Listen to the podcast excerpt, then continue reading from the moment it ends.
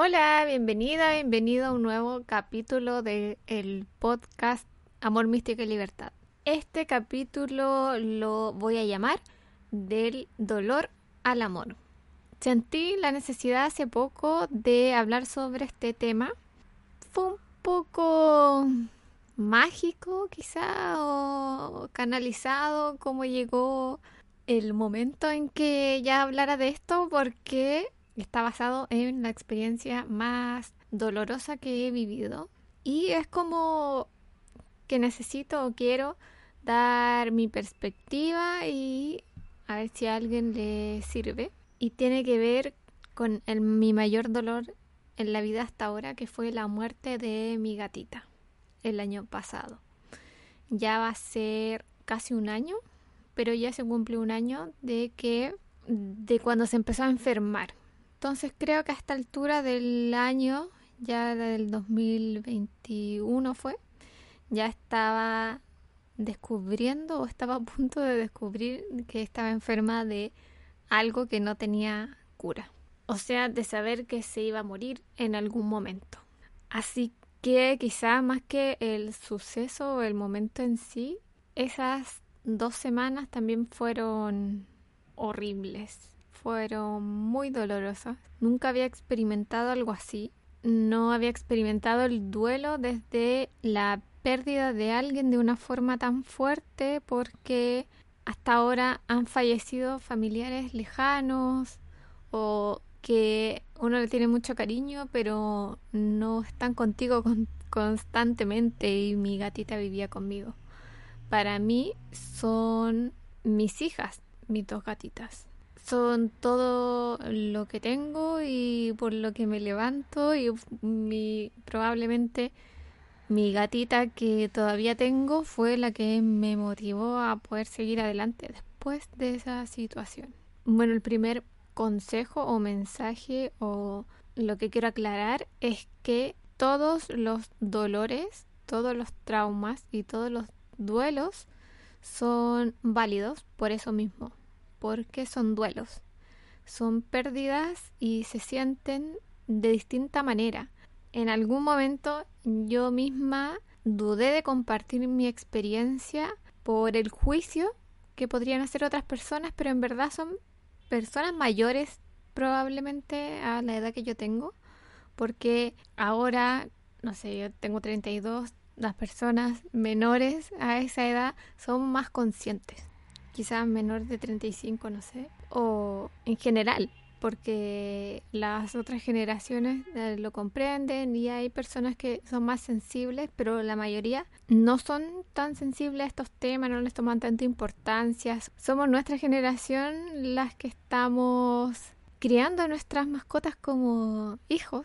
Entonces entendemos esto, pero también el dolor podría venir desde cualquier lugar, algo material que pierdas que es importante para ti, que tenga algún significado, cualquier cosa depende del significado que le demos. Entonces, si son, mientras más importantes sean para nosotras, más doloroso va a ser perderlo. En este caso, para mí, mis gatitas son mis hijas.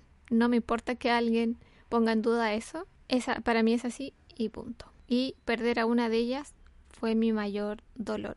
Entonces lo primero que quiero transmitir es eso, que valides cualquier dolor que tú puedas estar sintiendo, que nada es poco ni sin importancia. Luego de aclarar eso, esas dos semanas fueron semanas muy depresivas y dolorosas. Saber que ella se iba a ir era algo que no podía comprender. Intenté sanarla de distintas formas.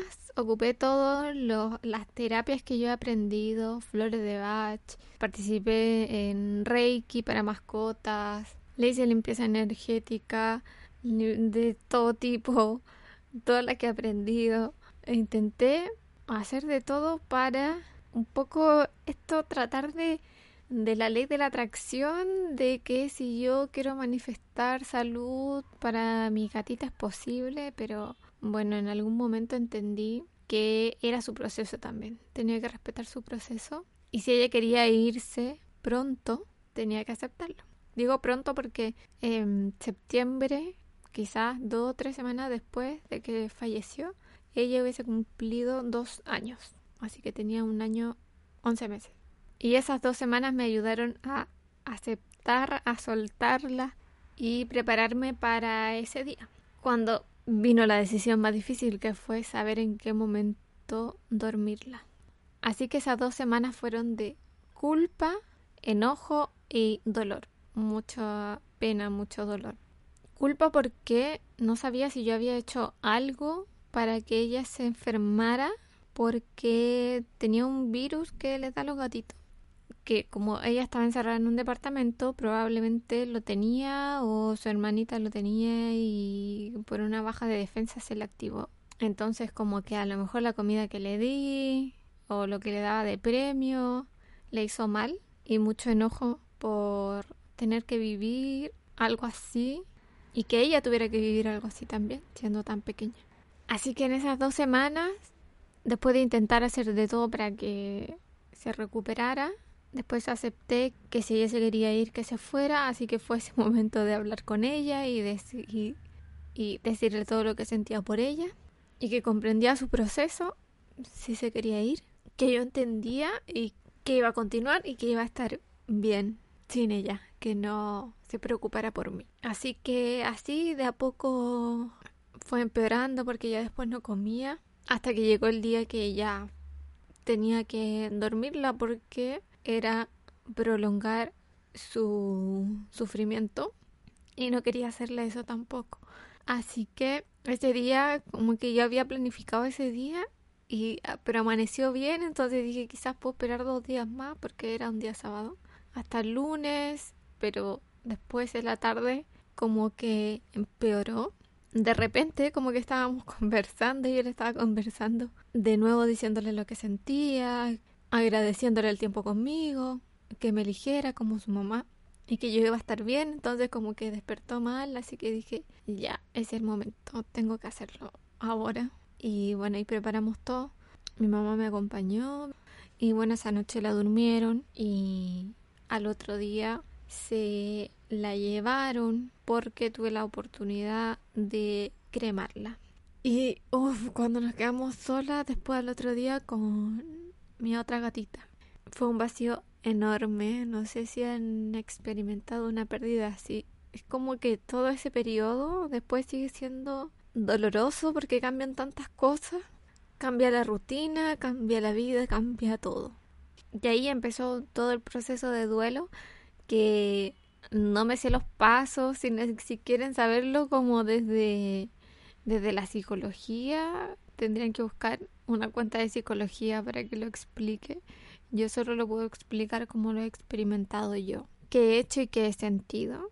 Y para mí fue un proceso muy solitario, pero yo lo elegí así y la verdad es que estoy agradecida de que haya sido así, porque lloré como dos semanas seguidas probablemente sin que nadie me estuviera intentando subir el ánimo o intentando o con palabras que no me servían porque si alguien no ha sentido lo mismo no lo comprende y quizás te dice cosas que, que son palabras vacías o son palabras de tarjeta de tarjeta de eh, no sé cómo se llaman pero es que están como prehechas.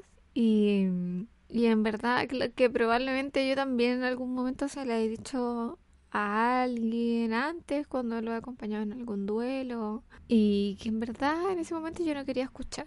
Entonces eh, nadie se enteró, nadie de mi círculo. En esa semana agradezco que como que desapareció todo el mundo porque justo nadie me llamó, solo sabía de mi familia y no tuve que contarle a nadie, no necesité o no tuve que ocultar de nadie lo que estaba viviendo. Así que estuve sola con mis dos gatitas en todo ese proceso y pude llorar todos los días que quise llorar, toda la rabia que sentía, las veces que me quise morir, que de verdad yo pedía que, que no se muriera porque si ella se moría yo también me tenían que llevar a mí, yo también me tenía que morir y así, bueno, todas las reflexiones con Dios que uno tiene en ese momento. Lo pude vivir y experimentar sola. Para mí vivir ese proceso sola fue liberador, de llorar todo lo que quise llorar, de enojarme, de callarme, de no tener que hablar de si quería comer, si no quería comer. Yo entiendo que quizás hay otras personas que se pueden hundir mucho en ese proceso, pero yo creo que no sé en verdad. Prefiero no, no opinarlo porque no sé. Pero yo por no comer un día o comer poquito o tampoco es que me iba a pasar algo. Entonces estar sola sin que nadie me esté diciendo, ay, pero come, come. O tranquila, sí, todo va a estar bien, no sé. Me ayudó mucho. La soledad me ayudó mucho. Así que de ahí aprendí en el proceso para otras personas de preguntar más que asumir. Y si queremos asumir o ayudar directamente, ayudarlo con las cosas cotidianas. Siento que lo único que me hubiese servido es que alguien me hubiese llevado comida lista, porque en verdad no tenía ganas de cocinar, ni de prepararme un pan, ni un café, solo comía cuando me daba hambre y me acordaba que me daba hambre, porque mi cuerpo me lo pedía. Entonces, como que si quiere ayudar a alguien en ese momento, llévale comida, ayúdalo, acompáñalo, hazle el aseo de la casa, no sé, llévalo del, transportalo donde necesite, pero no estar esperando como a que te pidan ayuda o tratar de distraer a la persona, porque eso es como que intentamos hacer cuando alguien está sufriendo, está en un duelo, como de subirle el ánimo, distrayéndolo y eso no ayuda para nada. Los duelos se tienen que vivir, se tienen que sufrir, se tienen que llorar, porque así es como salen del cuerpo y no se va acumulando esa emoción que después a la larga nos enferma. ¿Cuántas veces hemos escuchado? Justo antes de hacer esto estaba escuchando una historia de que se muere mi papá, se muere mi mamá y al poco tiempo, o una pareja, o un hijo, y al poco tiempo eh, me enfermo. Porque son emociones y son duelos que se concentran tanto la emoción para evitarla, para evitar sentirla, porque de verdad que es muy doloroso, que el cuerpo lo resiente, entonces lo peor que podemos hacer es intentar distraer a alguien de su dolor. Es como acompañarlo a que lo viva y acompañarlo. Eso, desde lo que yo viví, es lo que puedo recomendar en relación a eso, en relación al duelo, como de otra persona de acompañar y no decirle tanto lo que tiene que hacer ni lo que es mejor porque cada uno sabe. Yo sabía lo que era mejor para mí en ese momento y como se dio y como lo viví fue perfecto. No cambiaría estar acompañada por nadie. Estaba bien ahí sola con mis dos gatitas y después con mi otra gatita que quedamos las dos solas. Y hasta el día de hoy no sé si, no creo que sea un duelo superado, Todavía si cuento mucho me pongo a llorar. De hecho, la primera parte tuve que parar varias veces para poder grabarla porque eh, me da pena de nuevo. Porque son emociones muy fuertes. Entonces, cuando volvemos a recordar esos momentos, como que el cuerpo igual los guardó en algún punto, la emoción igual estuvo, está ahí dentro de nosotras y es como revivirlo. No sé si en algún momento dejará de, de pasar. No sé si superar un duelo significa que cuando lo contamos, contamos nuestra experiencia, ya no lloramos, ya no sentimos nada, no lo sé. Pero contarlo y llorar hace muy bien también. Llorar hace muy bien para sacar las emociones, para que vayan sanando. Bueno, y el nombre del dolor al amor nació también de esta transformación que se da en todo el proceso, porque todas las crisis y todos los dolores ayudan a crecer y a transformar algo dentro de nosotras. Yo creo que lo más difícil al principio fue aceptar que no iba a estar más físicamente. Eso era lo que más me dolía, como desde este cuerpo humano que tenemos, de no poder tocarla, porque yo sabía que ella se transformaba y desde la espiritualidad, que su alma decidió ir a su origen, que ella sigue existiendo en algún plano, que de repente igual me acompaña, en sueño me ha visitado un par de veces, pero comprender o aceptar que ya no la iba a poder tocar más era muy difícil. Transformar eso fue un proceso largo. La verdad, la extrañaba demasiado. De escucharla, de tocarla, de ver a mi otra gatita sola después de haberla visto eh, acompañada siempre. Esa transmutación del amor es muy potente. Cuando ya lo aceptamos y lo comprendemos, siento que nos elevamos un poco, como que vemos el amor desde una manera mucho más profunda, porque sabemos que existe, aunque no de la manera que siempre la tuvimos o lo tuvimos, eso que perdimos. Hace poco también tuve en una meditación, salió, me salió este tema de la transformación del amor, porque tenemos esto como generalizado o en el inconsciente de que el amor duele y el amor no duele. Si comprendiéramos más allá de nuestra existencia física, estas pérdidas no serían tan dolorosas o no serían tan sufridas, porque es como que el dolor es inevitable, porque es parte del proceso de cambio, pero el sufrimiento es opcional. No sé si han escuchado esa frase, pero es muy cierta, porque en el sufrimiento es cuando nos quedamos como ancladas a él y ahí es cuando ya el amor empieza a doler, pero en verdad no duele. Entonces en esta eh, meditación eh, el mensaje fue como que no hay que tener miedo al amor, porque no perdemos nada, que el amor es con desapego, porque comprendemos que es libre y si tiene que irse o cambiar, lo dejamos fluir. Así es vivirlo si no estamos apegadas. Y así es como amamos con todo el corazón y es como realmente nos entregamos con nuestro corazón totalmente abierto. Porque no sé si también te pasa, pero yo sentía el amor muy desde la pérdida, como que si entregaba, me entregaba totalmente, estaba el riesgo de perder algo. Y tenía que ver también con esta experiencia que yo me di cuenta ahí por todo el dolor que sentí de cuánto en profundidad la amaba, cómo habían, me había entregado a ella totalmente y a mi otra gatita también, con todo el corazón y además con todo la humildad y el amor incondicional que tienen los animales, que una también se entrega desde ahí hacia ellos de la misma forma en que ellos nos dan amor a nosotras. Entonces, así mismo fue el dolor también que sentí. Y estaba esto de si me entrego totalmente, está el riesgo de que lo pierda, de que eso se vaya. Comprender eso también me ayudó porque no pierdo, no existe la pérdida.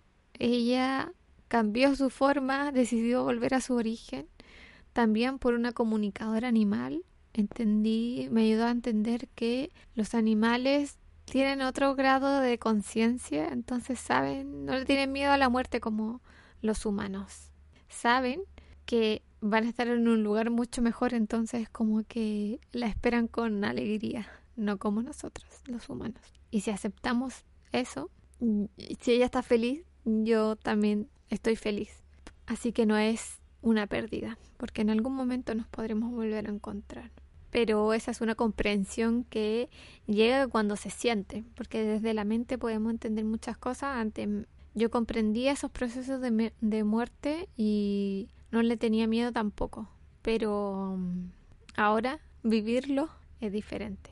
Lo bueno es que al saberlo, después al sentirlo ya es parte del proceso. Llegar a sentir ese desapego, pero viene después de un rato. El tiempo es diferente para cada una y está bien porque no importa cuánto sea. Todo el tiempo que dure es válido. Y en este año también me he dado cuenta de cómo con los recuerdos ah, nos mantenemos en el sufrimiento. Esto que les decía del sufrimiento es opcional. Así lo pude comprender porque, bueno, en un principio me acordaba de ella y lloraba.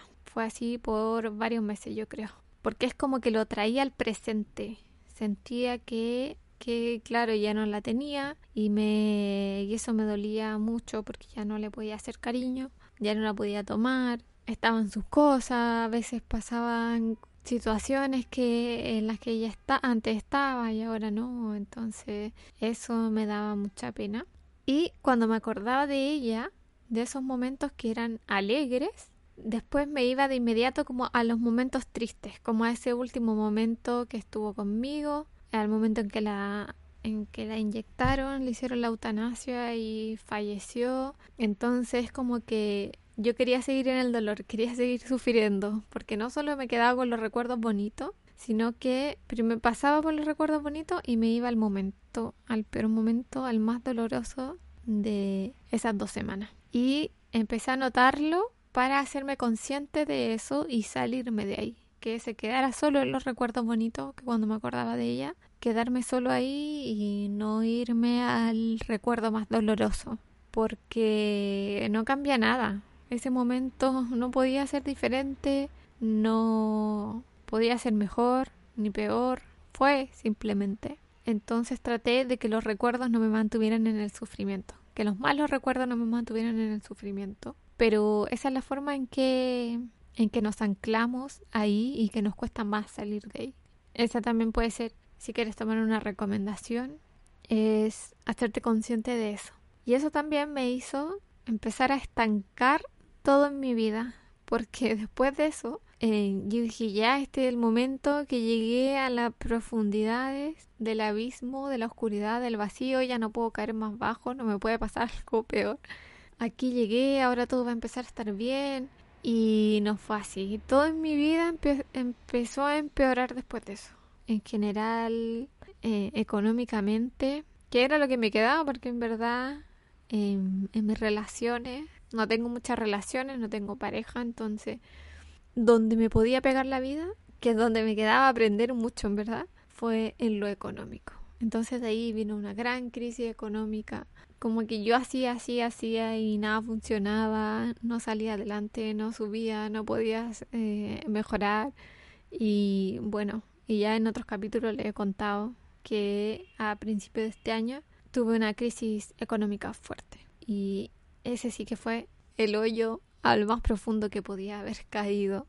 Porque ya después de eso sí que empecé a subir, empecé a estar mejor y de la forma en que se relacionan para mí es solo en la culpa porque al mantenerme en el sufrimiento de pensar en ella y, y de irme a ese último momento, a los momentos más dolorosos, sentía esta culpa de que yo iba a estar mejor porque antes de que ella no estuviera venía así como como media complicada.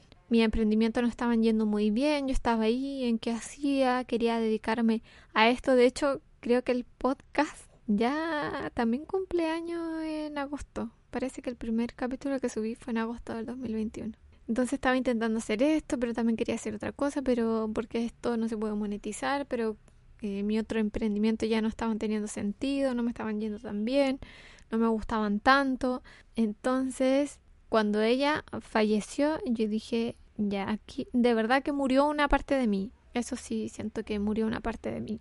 Y empecé a atreverme a hacer más esto, videos en YouTube, videos en las redes sociales. Y dije, bueno, esto es lo que quiero hacer. Ya me cansé de estar perdiendo tiempo en cosas que no me gustan tanto. Así que me enfoqué, pero por una parte sentía la culpa o el pesar de que ella no iba a estar conmigo. De que, pucha, voy a tener todo esto, voy a empezar a tener más dinero, vamos a estar mejor, vamos, pero ella no va a estar.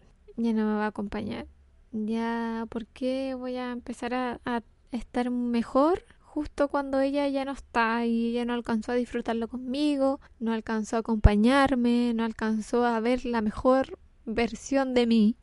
Y esa culpa, de verdad, ya he hablado de la culpa, yo creo, pero es lo peor, es la culpa que te estanca y bueno, al sentirla le di fuerza daba lo mismo todo lo que yo quisiera hacer después de que ella se fue.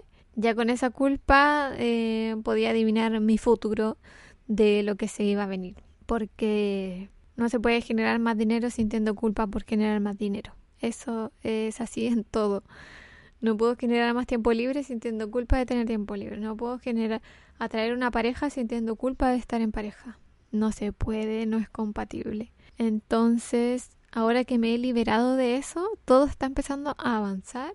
Bueno, que lo comprendí porque no uno las creencias limitantes están a veces muy inconscientes y nos toma mucho tiempo darnos cuenta. Y ahora que lo comprendí, todo se está empezando a mover más rápido de lo que se movió antes, incluso de toda esa experiencia. Así que es bueno estar atenta a eso, a mantener el sufrimiento. Recuerden, el dolor es inevitable porque son las experiencias de la vida misma y son las crisis que te ayudan a crecer más probablemente, pero el sufrimiento es opcional porque depende de nosotras cuánto queremos estar ahí, cuánto nos alimentamos, cuánto nos sirve, cuánto estamos ahí recordando eso, los malos momentos, no solo los buenos momentos, después de los buenos momentos recordar los malos momentos, hay que tratar de ser consciente de eso. Esa ha sido mi forma de vivir el duelo, mi forma de pasar del duelo al amor, de una forma natural, real y sin explicación técnica o teórica. Y eso quería compartirles por ahora. Va a quedar más largo este capítulo que otros. Había pensado si quedaba muy largo dividirlo en dos, pero bueno, en verdad si alguien está necesitando esto, que alguien que la comprenda en algo similar que esté pasando, lo va a escuchar hasta el final, así que prefiero dejarlo completo. Después si siento compartir algo más, otra reflexión, más sobre este tema, ahí haré otro capítulo para contarles, para compartirlo. Así que eso, si están pasando por alguna situación dolorosa, sea la que sea, los abrazo, las abrazo, las comprendo y que reciban mucho amor y mucho cariño en todo ese proceso. Cualquier comentario o pregunta, recuerden que pueden dejarla en mis redes sociales, Ame con Mística o en Amor, Mística y Libertad. Y nos escuchamos en el próximo capítulo. Que tengan un bonito día.